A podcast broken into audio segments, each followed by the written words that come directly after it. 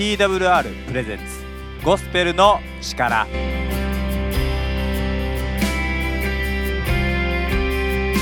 皆さんいかがお過ごしでしょうか？TWR がお送りするゴスペルの力のお時間です。本日のパーソナリティは TWR の小松がお送りします。今日もよろしくお願いいたします。今日のオープニングはですねちょっと映画の話をしたいなって思ってるんですけどもリスナーの皆さんは好きな映画がありますか？僕はですねスター・ウォーズが好きなんですね。子供の時にですねこう近くにレンタルビデオ屋さんができて家族で行ってみようってなってですね父親に勧められて借りたのが「スター・ウォーズ」だったんですけどもまあ本当にその時はですねただ単純にこう、まあ、さっき言ったようにこう父親に面白いって言われて単純に借りただけだったんですけど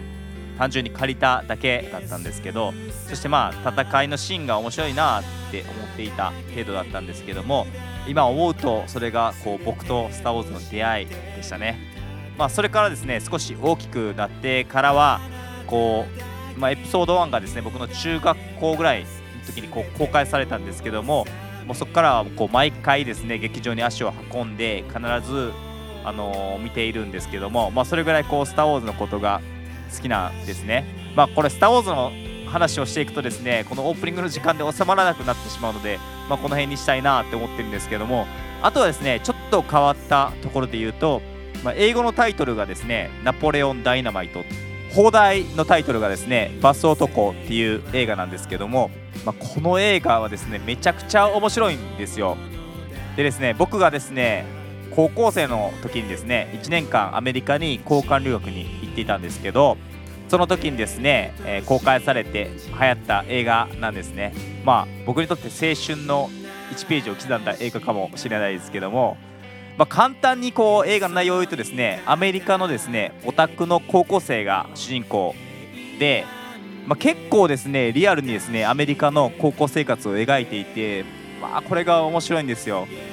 まあ、これ以上言うとですねネタバレになってしまうので話さないんですけどもよかったらぜひですねこのナポレオンダイナマイト、まあ、放題で言うとバス男っていうタイトルなんですけどもぜひ見てみてください。この番組では Twitter で皆さんのつぶやきを募集しています。この番組で感じたことを Twitter ハッシュタグゴスペルの力ハッシュタグゴスペルの力をつけてぜひつぶやいてみてください。牧師への質問などもお待ちしています。皆さんのいろいろなご意見をお待ちしています。ぜひどしどしご意見お便りをお寄せください。ゴスペルの力はですね、えーと、ラジオ局によって週5回放送しているラジオ局と、まあ、週1回放送しているラジオ局とあるんですけども週5回放送しているラジオ局ではですね毎週月曜日がですね大阪の八尾にあるグレース宣教会の牧師でまたですね京都にある同志社大学食卓講師として教えておられる青木康則さんです。今日もどんな話が出てくるのか楽しみですね。今日も楽しみにぜひお聴きください。本日の1曲目はヒルソングで Hope of the World です。ではお聴きください。こちらの楽曲に関しては都合上オンラインでは放送することができません。YouTube などでご視聴ください。ヒルソングで Hope of the World でした。皆さんいかがだったでしょうか？ちなみにですねヒルソングはですねオーストラリアにある教会なんですね。オーストラリアに結構いろんなとこにあってですねまた世界中にも結構あったりするんですね。でヒルソングといえばですねこういうバンドサウンドのあのー、まあ、賛美歌なんですね。まあ、このヒルソングがこうどんどん作っていくことによって教会音楽が変わっていったって言われてるんですけども、まあ、それぐらいこう影響力のある教会で僕も一回オーストラリアに行った時ですね行ったことがあるんですけどもやっぱりなんかすごく元気があってですね、えー、いい教会だなっていうことを思わされましたしなんかね前は1年に1回ぐらいこうカンファレンスって言っていろいっぱいたくさんの人が集まって、えー、こうね礼拝というかねをやってる時があったんですけど聖書の話聞いたりとかですねこういう風にライブみたいな感じであの賛美歌を歌う時があったんですけどそれも行ってみたいなって思ってたんですけど結局1回も行けずにいたんですけどもまあでも本当にこうヒルソングの曲をね昔はよく聞いててですねこれを聞きながら元気になっていたんですけども皆さんはどうですか？ヒルソングの曲もっともっと聞いてみたいなって思われたらぜひですね Twitter でお便りをお寄せください。よろしくお願いいたします。ゴスペルの力ではリスナーの皆さんから曲のリクエストも募集しています。Twitter ハッシュタグゴスペルの力をつけてぜひですねリクエストをつぶやいてみてください。ではですね皆さんお待ちかねのお時間になりました。今日はどんなお話が出てくるのでしょうか。では青木康則さんどうぞよろしくお願いいたします。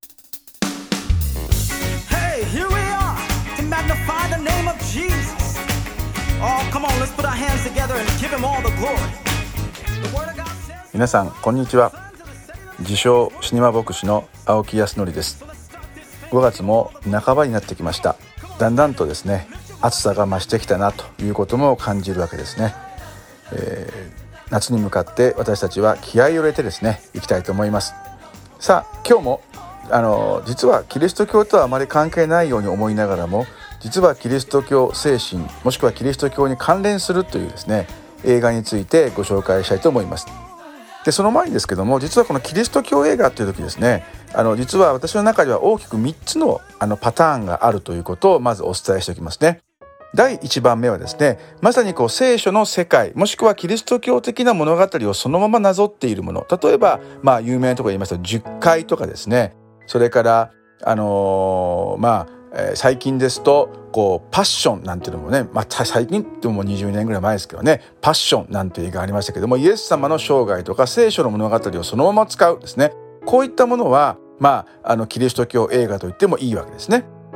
でです。もう一方でですねあのキリスト教精神に満ちた映画つまりそのクリスチャンが出てきたりとかもしくはそのあのクリクリスチャンのようなそのメッセージとしてですけども聖書的なメッセージがそこにこう加えられたものこれが2番目ですね。そして3番目にですけども、あのまあ、見方によってはっていうかですねこうキリスト教もしくはあの牧師そういったクリスチャンの観点から見るとこんなことが言えるっていう映画がありますね。もちろんこの3番目が一番多いんですけどもでも意外や意外そういったことをですね皆さんはこうあまりこう意識せずに見てしまいますからどうしてもですねあのまああのそこにそういう素晴らしいなんかあの解釈があるよということを後から言うとああなるほどっていうの多いわけですね。私がですね特にキリスト教映画としてですけどもあの考えているのはこの2番目と3番目ですね。であの前回やりましたあのまあ「ザ・ウォーカー」っていうのはですねこれ実はあの2番目に属するものなんですね。そしてですえっと今日皆さんに紹介しますのはあの「チェンジリング」っていう映画です。ね。あの監督はクリント・イーストウッドですけどもこれはですね私の3つの区分でいくと3番目に当たるかなって思いますね。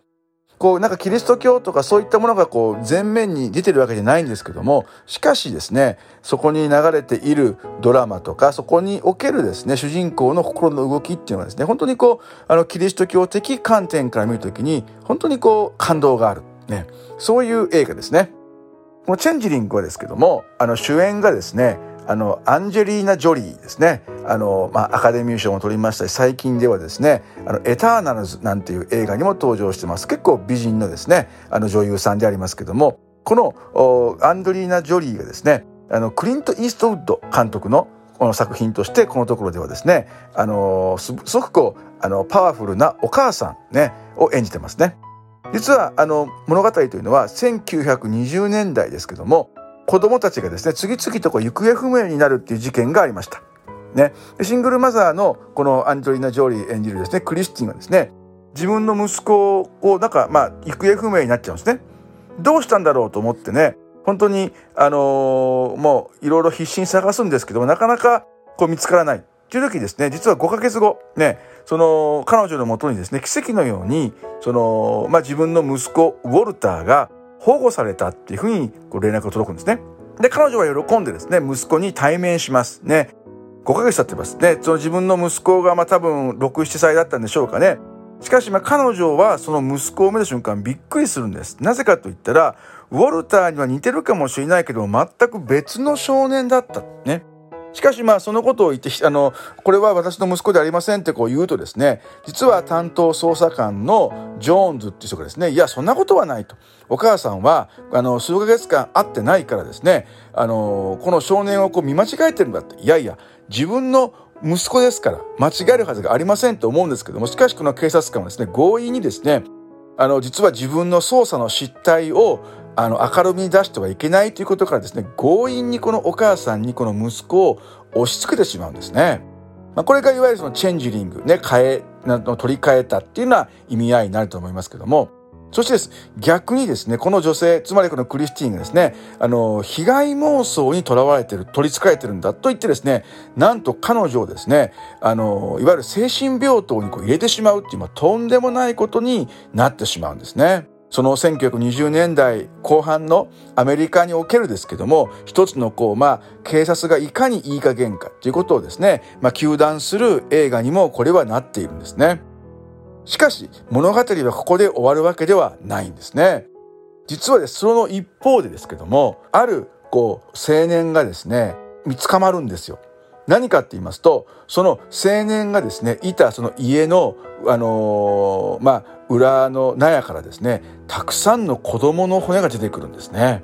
それもその1体2体じゃない本当にこう何体もう 10, 10人以上のですね子供たちの骨が出てくるそしてどうもこの男が殺したらしいってことがわかるんですね。やがてですね、このお母さんですね、このクリスティーンはですね、まあ牧師のあの助けによって、こう警察のこう捜査ミスということでですね、釈放されるわけですけども、さあ、そこからですね、実は自分の息子はどうなったのか、そしてどうもこのあの犯人ですねはこのあの何何人もこう自分あの子供を殺しているこの青年ではないのかってことにね思ったですね彼女はですね必死になって自分の子供をこう探していくっていうまあそういったドラマになってるんですね。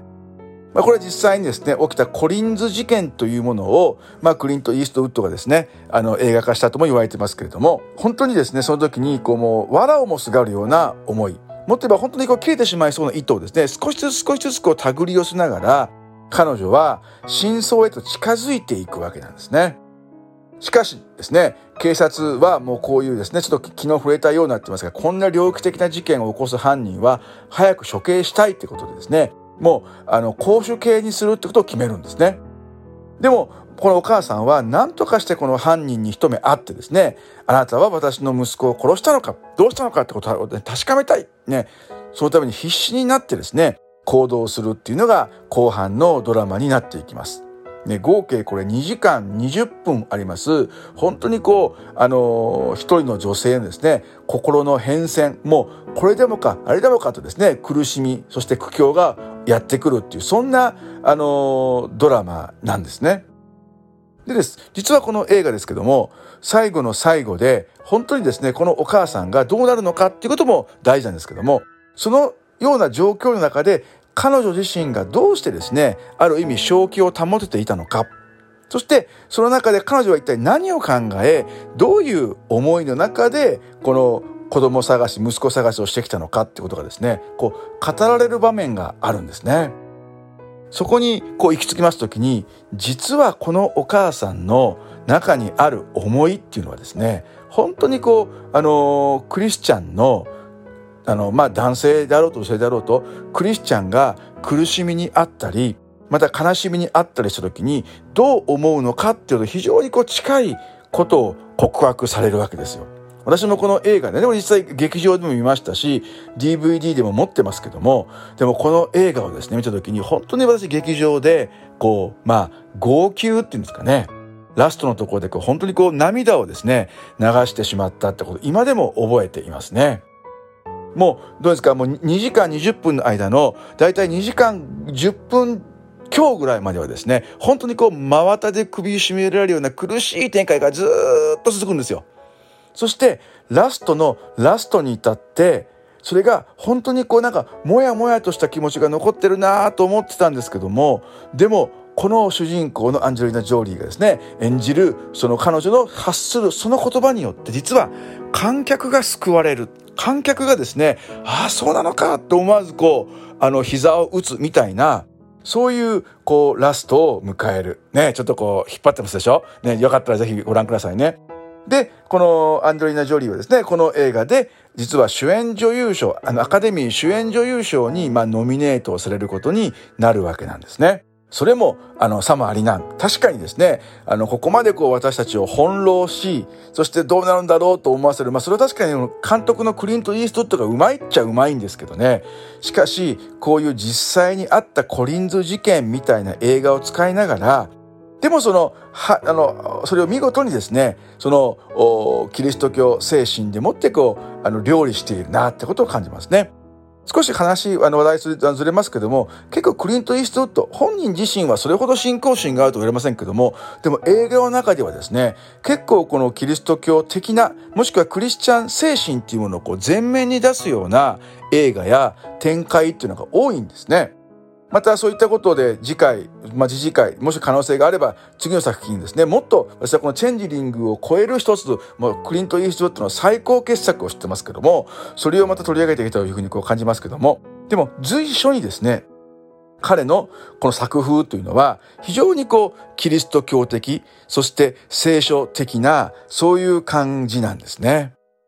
ぜひ皆さんね、このチェンジリングね、おそらく動画配信ですね、あの、でも見れますし、もしくはこう、普通にこう、レンタルショップなんか行きましたら DVD なんかもあると思いますから、よかったら一度ご覧になってみてください。特にね、これは信仰を持っている方、もしくはキリスト教って何だろうかなって、こう、そういったこう、ちょっと探求心のある方、そして、願わくは女性が見られたらですね、これはきっと、こう、心に響くんじゃないかな。しかも、子供を持つお母さんがねご覧になられると余計その感動っていうのはひとしおなんじゃないかなってことを思いますね。嫌なことがあったり辛いことがあったりしても明日また頑張ろうって思わせてくれる素晴らしい映画がチェンジニングです。ぜひねこの映画ご覧ください。それではここで一曲お聴きください。今日は日本の関西コテコテゴスペルですね。おっさんびの皆さんで祝福参加ですどうぞ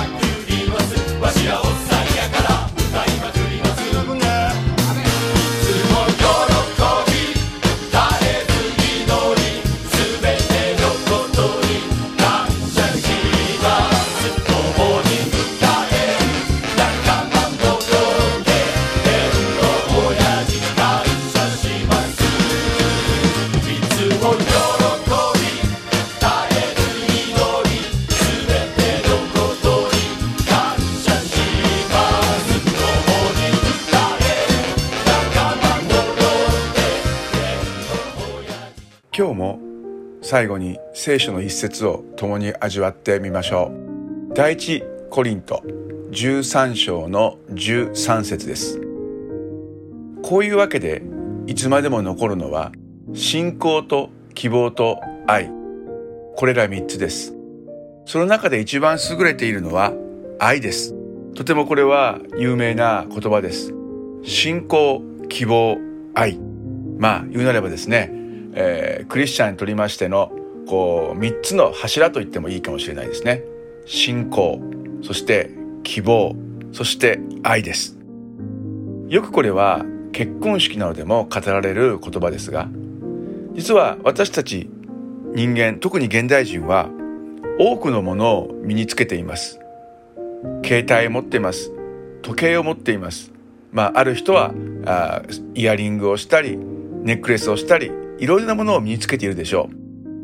う。しかし本当に必要なものは何か？本当に私たちが生きていくために何が必要かと考えていくときにそのような外見を飾るものというのを一つ一つ外していくことになります。そしてその最後に残るものは何か？それは信じること。人を信じること。相手をまた自分を信じること。そして明日という日に希望を持つこと。明日はとってもいい日になる。ちょっと今日は嫌なことがあったけど明日はきっと良いことがある。そう信じて眠りにつく。これも希望のなせる技です。そして愛すること。この第一コリントの13章という箇所は愛ということについて多くの紙面が裂かれています。愛は寛容であり愛は親切です。また人を妬みません。というような言葉がですねずっと語られていきます。そして私たちも生きている中において人は愛を求め誰かに愛されたい誰かを愛したいそういう願いを持って生きることになります。今日紹介しました「チェンジリング」という映画はまさにこの信じることそして希望を持つことそして愛することこの3つをですね本当に体現するお母さんシングルマザーのお話でした。そしてこの3つが備わっている時にどんな状況があろうともどのような困難があろうともそれを乗り越えていく。もしくはそれを乗り越え明日という日また将来未来に対して希望とそして喜びを持って生きることができるのだということをまあ映画としては描いているわけですね。だからこそ私たちの心に感動がありそして最後の最後に至るそのところにおいてああ信仰希望愛なんだなということをこうそこはかとなく示すような終わり方になっているわけですね。私たちも同じです。私たちの人生も何か映画のように2時間や2時間半で終わるものではなくずっと続く。つまりいつまでも私たちが追い求めまた私たちが本当に願っているのは信じること希望を持つことそして愛することです。そしてこの信仰希望愛というものを与えてくれる存在が実は主なる神様なのだと聖書は語ります。ここにおける愛というのはまた希望というのはそして信仰というのは私たちが内側からこうひねり出しそして生み出すものではありません。これは全知全能なる神様から与えられるのだ。それをいただいて私たちは生きるのだ。このことを実は聖書そしてこのコリントビの手紙第一は語っています。皆さんちょっと肩の力を抜いて自分で頑張るということをやめて神様に委ね神様からの愛をいただいて生きてみませんか？ちょっと今までとは違う景色が見えてくると思いますよ。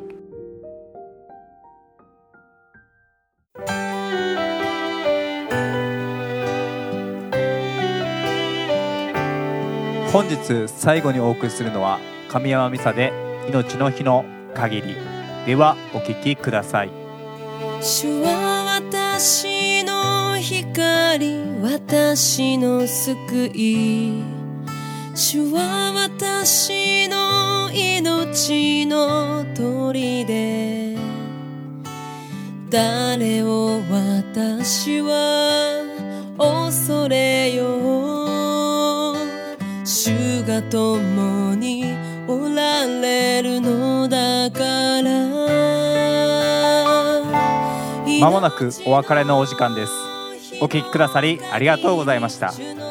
今日のゴスペルの力はいかがだったでしょうか？映画の話を通してこう聖書の話を聞くってあまりないのですごく面白かったんじゃないでしょうか？いや面白かったよって人はぜひ Twitter「ハッシュタグゴスペルの力」でぜひつぶやいてみてください。ご意見ご感想をお聞きの放送局にお送りいただいても結構です。TWR の最新情報はホームページ twrjp.org をご覧ください。各種 SNS インスタ、フェイスブック、ツイッターでも